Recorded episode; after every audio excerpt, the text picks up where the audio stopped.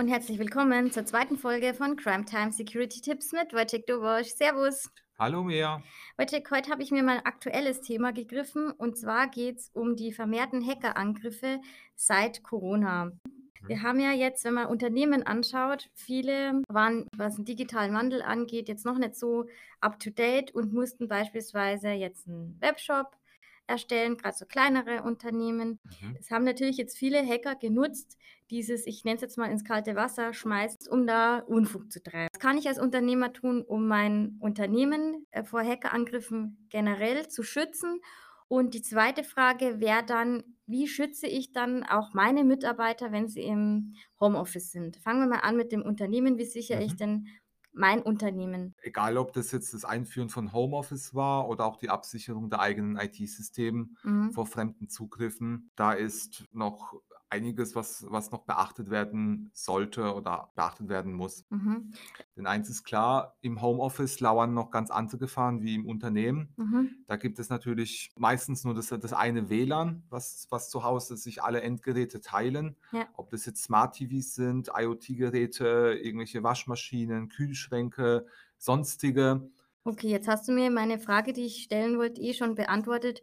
Wie kann ich jetzt oder was kann ich als Arbeitgeber jetzt tun, damit ich äh, das so ein bisschen sicherer mache? Gibt es da eine Möglichkeit? Zum einen gibt es das Thema Bring Your Own Device. Mhm. Das sind äh, private Endgeräte, die dann für die äh, Firma genutzt werden, beziehungsweise um, um zu arbeiten.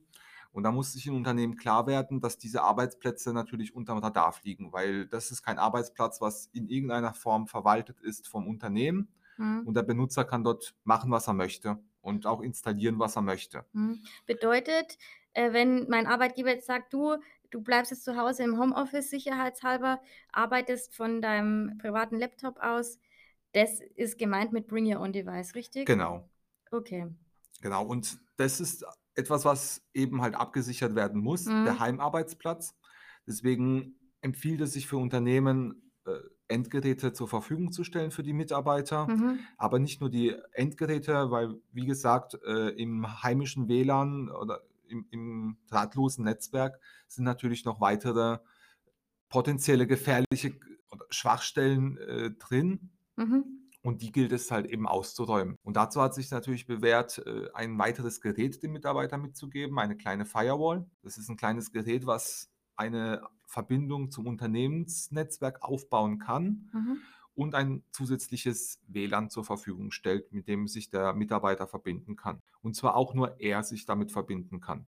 Dann schließt man eben diese ganzen weiteren Gefahrenquellen wie die privaten Endgeräte von, von Kindern oder Lebensgefährten ähm, oder halt auch weitere Geräte, die im Netzwerk sind, die jetzt vielleicht nicht unbedingt die sichersten der Welt äh, gelten. Okay. Kann ich mir jetzt vorstellen wie so 'ne Kindersicherung, äh, für den Arbeitnehmer, ja?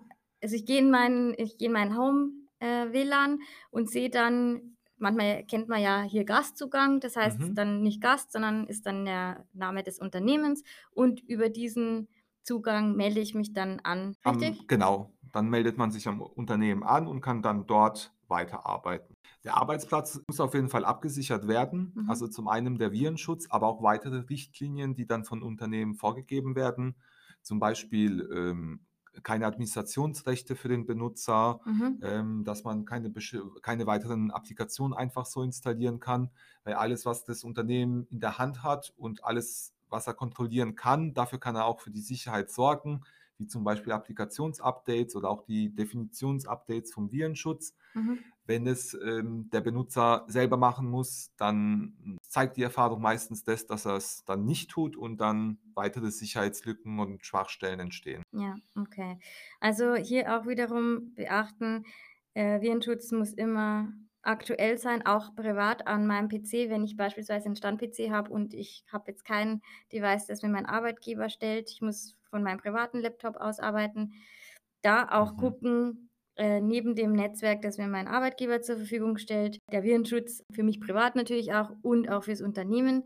Das ist auf jeden Fall das Mindeste, ähm, wie man den eigenen Arbeitsplatz schützen kann. Mhm. Also Virenschutz ist äh, de facto Standard, der muss da sein, der muss aktuell gehalten werden.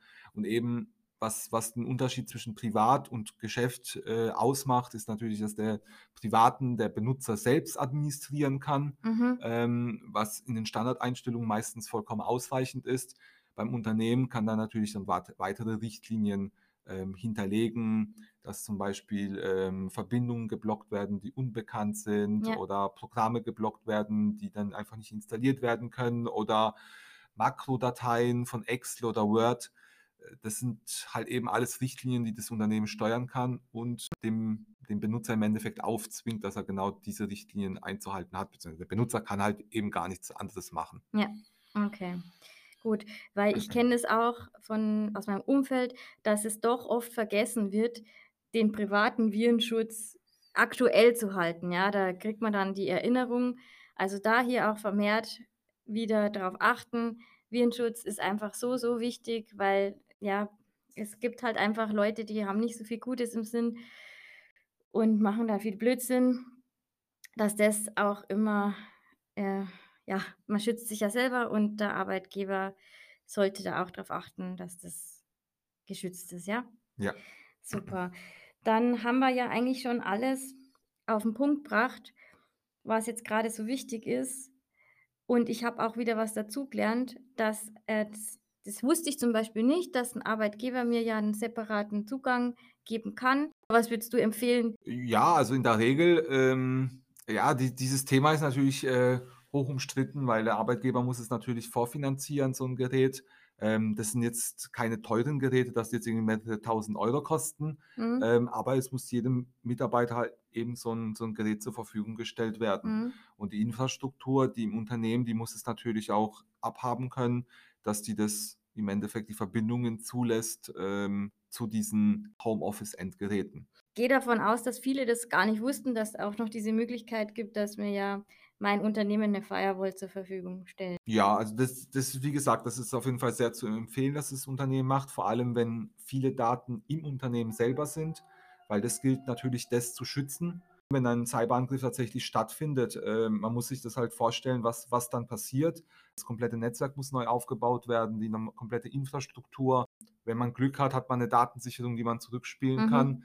Wenn aber da auch irgendwie schon was fehlt, dann muss man noch Lösegeld bezahlen, ähm, eventuell für seine Daten. Äh, das sind ungeheure Kosten. Ja. Ähm, das das BSI, also das Bundesamt für Information in der in der Informationstechnik, beziffert da so 'n durchschnittlichen Schaden zwischen 800.000 und 1,5 Millionen Euro. Oh ja. Schon alleine nur wegen des Cyberangriffes und des Ausfall des Systems. Ja. Plus zusätzlich kommen natürlich dann Reputationsschäden, eventuelle, ähm, Entschädigungszahlungen von Kunden, wo dann bestimmte Sachen nicht geliefert werden konnten. Und, ähm, das ist sehr, sehr teuer und Deswegen lohnt es sich, klar definierte Zugänge für die Mitarbeiter. Ich danke dir für diese Sicherheitstipps. Sehr gerne. Und freue mich schon auf unseren nächsten spannenden Podcast. Ich mich auch. Bis dann, ciao. Bis dann, ciao.